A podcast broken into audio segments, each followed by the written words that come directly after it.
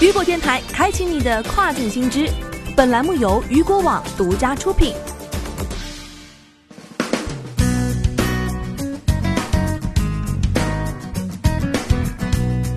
Hello，大家好，欢迎大家收听这个时段的跨境风云。那么接下来的时间将带您一起来关注到的是，亚马逊建冠状病毒测试实验室，保证线上派送正常运行。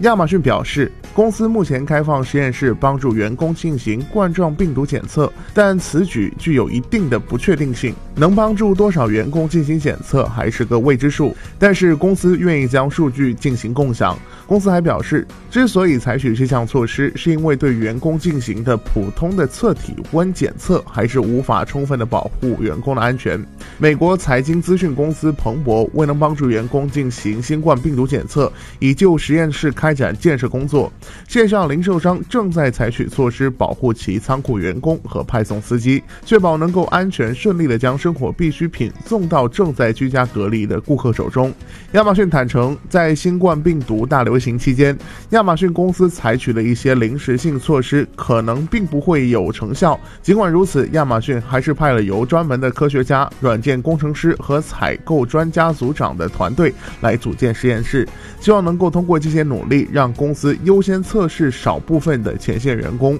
目前测试数据比较少，公共卫生官员无法对美国各地疫情进行全面评估。亚马逊周四在一篇博客文章当中表示，公司已经开始逐步提升测试的速度，增加测试的数量。目前，由于研究科学家、项目经理、采购专家和软件工程师组成的专业团队正在开展这项计划。美国对于新冠病毒的临床诊断显然已经成为一种大型的后勤失误。美国各州正在试图取消那些导致企业关闭、人们居家隔离的限制性规定。因此，追踪病毒到底传播了多远、有多少人患病，显然是一件不可能的事情。这时候检测就变得相当的重要。但目前，由于用于测试的原材料相对紧缺，亚马逊暂时只计划对员工进行检测。而如果实验室没有足够的设备或者能力进行测试，亚马逊则会将这些设备送到大型的商业公司，大型的商业公司又会面临瓶颈，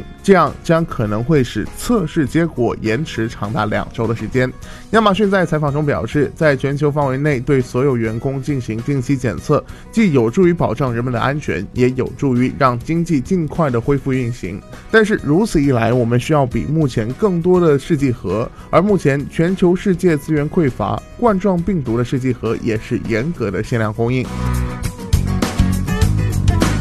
好的，以上就是这个时段雨果电台为您推送到最新一期的跨境风云。想要了解更多跨境电商资讯，您还可以持续关注雨果 App 推送的最新消息。我是大熊，我们下个时段见，拜拜。